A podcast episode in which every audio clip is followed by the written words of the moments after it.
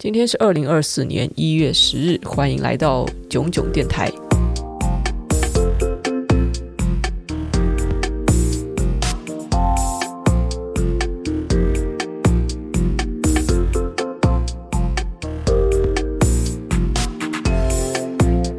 想到转眼间也过去了有七八个月了吧？自从说 Podcast 要改为不定期更新之后，然后偶尔就是会上传一些，同时有在 YouTube 更新的访谈节目。然后大概从三个多月前开始，我想应该是因为这个，我本来的音频是放在 First Story 的 Hosting 服务上，然后他们现在推出了付费，所以也因为我是免费账号的关系，啊，导致我的流量被限了。如果有一些人你仍旧订阅我的节目呢，可是却有时候收到通知，有时候没有，那有可能是因为我的 Hosting 限制了我的流量，因此导致你收不到通知，就是没有办法下载我的节目。那关于这个问题，我在呃一段时间前我已经有号召大家，就是说哦，如果你还是想要继续听 Podcast 而不想看影像哦，因为毕竟可能用收听比较方便嘛，那就麻烦你可能要下载 YouTube Music，然后去搜寻“文字与资本主义冏冏”这个频道，用听音频的方式来听我的频道啊。那个同时也是有转为 Podcast 的节目的。那可能很多人还是觉得有点麻烦，所以呢，还是没有去听 YouTube Podcast。那我也不知道该怎么样去这个这个让大家转移过来。不过没有关系，今天这集呢，就想告诉大家，我又回来 Podcast 的平台了，因为我之前宣传的那个文字力 AI 的这个讲座，与自媒体大学合作的关于经营文字自媒体的这个分享讲座，反应非常的好哦。我们的第一场讲座完之后，有非常多人报名了工作坊，第二场讲座的这个持续有人报名，目前。报名人数已经突破一千人了。那虽然这个本来就是我们定的目标，可是就是还蛮惊喜的。没有想到大家这么捧场，而且有参加的人呢，也跟我们反映说这是一个很不错的内容。这次的讲座让我看到了非常多的可能性，当然也为我争取了相当多的宽裕的时间，让我可以好好的专注于继续创作一些自己真心喜爱的内容。因此，我决定要再回来 Podcast 的更新，而且这次我们将以炯炯有声这个新节目的形式再次开启更新。并且是一周三更，哇！一周三更，大家听到之后有没有觉得非常欣喜，然后又很担心呢？啊，我以前可能一周一更都感觉更新的十分吃力。一周三更会不会太累呢？哦，大家不用担心，我已经想好了，就是我们的节目内容啊。当初本来是想规划说要回答一些会员问题啊，或是聊一聊新闻啊什么的。可是我后来我想想，我觉得不太对，就是时事新闻啊这个部分的这个话题可能有点太发散了，而且呢，就是可能会有一点点浪费。向来是号称的这个高资讯密度、高知识内容的专长，从会员社群这边虽然陆续的有收到一些问题。但是我发现那些问题都太大了。我本来以为是像是大家问我说喜欢吃什么啦，或是说建议台南有哪些美食啊，有看哪些电影啊，这这些我觉得回答比较轻松的问题。结果我没有想到，不知道是不是因为我们的会员的素质，大家都还蛮高，蛮关心社会的。每个人抛给我的议题都超级大。我觉得那些问题，甚至是你可能抛给政治人物啊，或是教授啊，他们都很难用三言两语跟你解释清楚的，像是什么环保议题之类的哦。什么这个劳资问题啊，这个问题都太大了。那我就想说，我真的没有办法，就是我我只是花个几句话回答，可是我也不太可能专门录一整集，专门只是回答会员提出的问题。所以呢，我就想说，那这样子吧，以后呢，哦，炯炯有声这个新节目，我就好好的每一集就专心的分享我的想法，以及我最近学到了什么知识，也是一样轻松的跟大家聊一聊。然后有时候啊，只是把书里的内容用我的话，呃，转换过来聊一下。我想也不错啦，那每一集就可以时间控制在也许十几分钟，让大家听得不要太吃力。然后我也可以在一周中呢更高频率的在上传陪伴大家。我希望这样子应该是一个不错的决定了。然后这一次。一更新嘛，可能流量会再比以前高一点点啊，预期是这样子的啊，就是因为之前的这个平均流量大概是一万一万多两万多，然后自从被限流量之后，没有到那么高了。既然我决定了现在要如此频繁的更新的话，那我就是决定呢，每个月这个五百多块钱的月费就这样付下去。虽然说这个我已经讲很多次了，就是 Podcast 真的是没有赚什么钱哦，然后每个月为了这个流量的负担，所以要付五百多块钱，听起来好像又是。是一个这个入不敷出的，这个是不是又要回到辛苦的老路上了呢？但是我觉得没有关系，我们就先这样子试试看，我先试个可能持续个半年左右。如果大家喜欢的话呢，那我就可以继续努力下去。好，那么回到今天要说的主题哦，我先来念一些我之前都有发布在脸书啊，可能是 X 啊，或是也有可能是 Instagram 的这个散落在各处的文章，因为我发现现在我的社群真的触及率不是很好，所以每次写的东西哦，其实只有很少人看到。那我就在 Podcast 就是用音频版再念给大家一次，关于 Podcast 的真实的盈利困境。当时我有写一篇文章，是在我的个人脸书账号。那这篇文章呢，我我就写了，大概很多人呃发现说哦，素人也可以开 podcast，或者说 YouTuber 也来开开 podcast，是不是因为 podcast 很好赚？其实这可能是误解哦。很多人以为哦，这是一个轻松发达的新管道，自媒体人纷纷也都是投入了这块，号称是新的蓝海，可能以为 podcast 是低成本。好像很容易就可以分到一杯羹。其实作为呢已经尝试经营 Podcast 的，我想差不多有三四年的这个老玩家，我必须指出，这个领域的盈利其实并不是像表面上那样容易。实际上呢，我估计超过百分之九十的 Podcaster 是很难依靠 Podcast 赚到任何可观的收入的。跟 YouTube 的生态不一样，我们知道在 YouTube 平台上哦，大多数创作者，你只要满足像是呃四千订阅以上，然后这个段时间内超过几千个小时的播放，就通常你就可以成为 YouTube Partner，然后获得一些广告分润哦。哪怕你只有一百播放、一千次播放，你也你也可以获得一些广告的分润。但是呢，在 Podcast 的这个平台上，大多数人哦是一毛钱。都赚不到的哦，这是一个很残酷的现实。那我觉得 Podcast 它有几个盈利困境，我我也想提出来说明一下。首先，第一呢，就是它其实商业模式并不是很完整，跟已经行之有年的影音平台不太一样。音频 Podcast 的商业化模式还没有健全，主要体现在两点：一是广告效果不太好。这个平台呢，没有建立可靠的广告变现机制。以目前英语 Podcast 的市场为例，Podcast 的规模仅仅是 YouTube 的千分之一。就算你月下载量达到十万以上，你想要透过广告获利呢，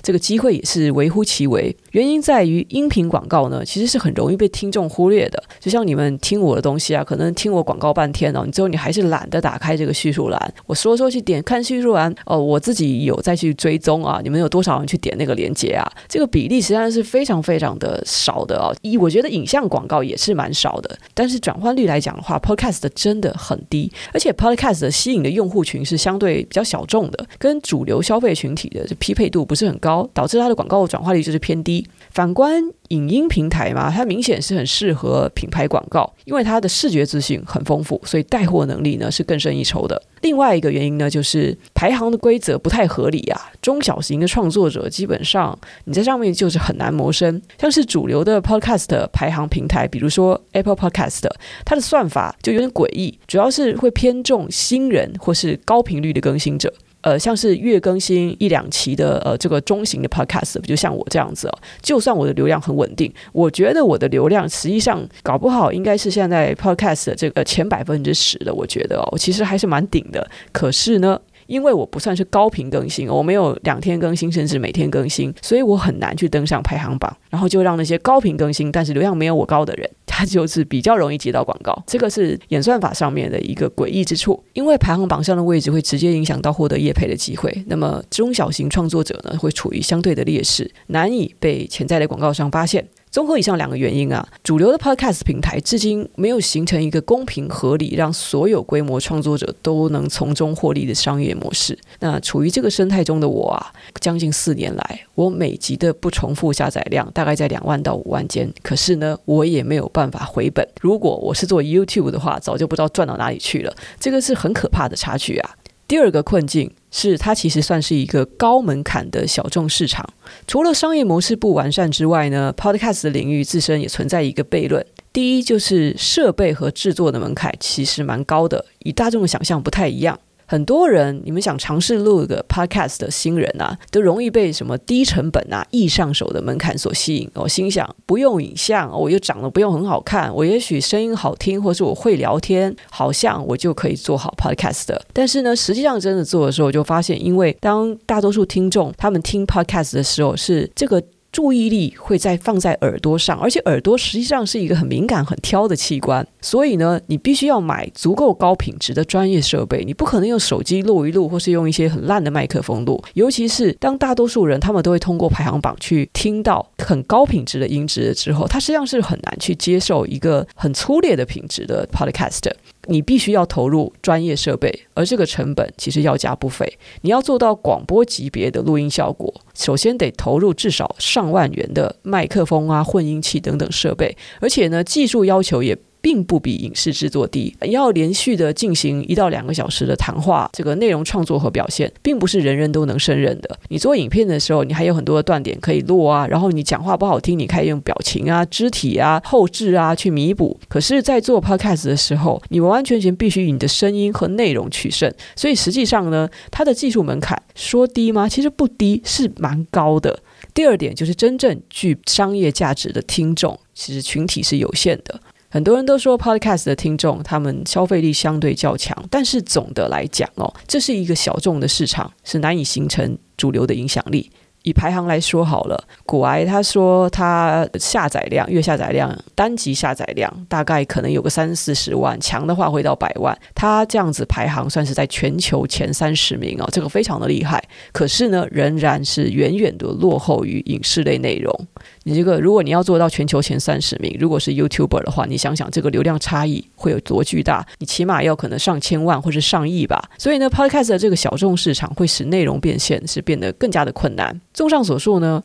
，Podcast 并不是人人都能轻松发达的领域。对于内容创作者来说，你想要在一个需要花钱去买设备，而且呢，你的市场空间是非常有限的这个领域获利，是一个非常有挑战性的事情。第三个困境就是定位的困境。基于上述的种种因素，像我这样子的。中型 podcast 的创作者，往往呢就会陷入两难的定位困境。首先呢，我为了要争取更多的曝光机会，我增加更新频率是必要的。可是呢，更新的多了，我花的时间那么多，势必会拉低我的内容品质，就使我这个作品就沦为另外一个低品质的内容农场。另外一方面呢，我为了要保证内容品质，其实月更我觉得一到两期算是一个理想的选择。可是啊，缺乏足够的曝光，我就很难变现获利。我内容再好，也是需要被更多的听众听到和欣赏，这就要求我会需要付出更多的资源进行推广。那还有一些创作者，他就转而去透过个人品牌经营获利，比如说什么外卖课啊、外卖周边啊，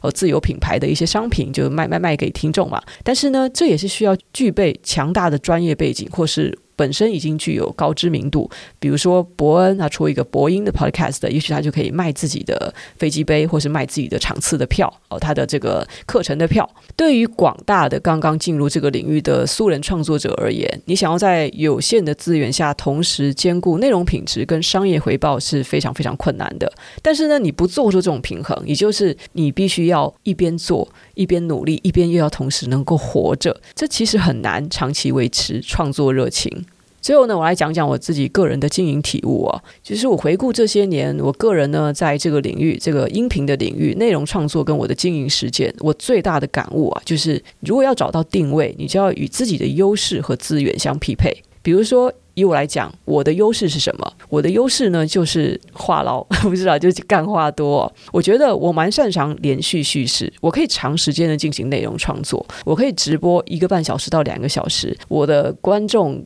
在线人数还是持续的稳定，而且普遍来讲，他们觉得我讲的东西还蛮有趣的，或是可以让他们蛮有收获的。也就是说，其实呢，我作为一个谈话型的内容创作者，我还是蛮有本事的。可是，我的网红标签实在太重了，在大众看来，我好像缺乏特定的专业背景。其实很少人知道，我以前在出版社工作过，也很少人知道我曾经给周刊是写过专业的影评的，也更少人知道我以前是一个前端工程师。实际上，我同时具有译文以及理工科的。背景，而且都到达了专业的水准。那是因为，尽管我常常的谈及，但是我自始至终并没有把它拿来作为我一个盈利的招牌来使用。在大众看来，我好像只是一个会插科打诨的搞笑网红，甚或只是一个复述读书内容的随处可见的知识型网红，所以我难以透过我的个人品牌获利，而且呢，我也没有借助大型媒体平台的流量优势。最后呢，我为自己的 podcast 的定位是面向大众的财经和时事评论类。我透过一定的品质和更新频率，获得了稳定的流量啊。虽然广告收入是有限的，但是呢，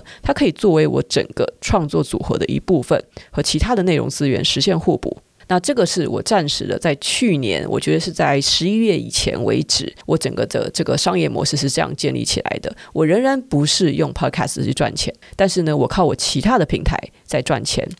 那今年之后呢，我的方向会改变。那这个改变之后的这个实践成果，可能要等到在几个月后我再跟大家报告。但至少现在各位看到，我们有一个新的开头，也就是炯炯有声开始。然后呢，我想要持续给大家分享更多的我的想法，更多的干货。如果听到这里你还有兴趣呢，我想要建议，如果你想做 podcast，或是你想要入行这个知识领域，我的建议是你不应该盲目跟风，你要审视自己的优劣势，然后制定合理的盈利策略和定位方向。应该是说，在任何领域，光有热情和创作欲望是不够的，你还需要有清醒的商业头脑，以及对这个行业的本质规律有足够的了解。以前我已经深谙影片要怎么赚钱，现在我还在研究 podcast 怎么赚钱，但是靠文字赚钱啊，这个是我十几年来的专精啊。那最后呢，也是再次广告一下，如果你对于提升自己的文字表达能力、经营文字自媒体平台赚钱、达到稳定月收六位数，以及创作结合 AI 科技、高效的知识储存和写作的技术，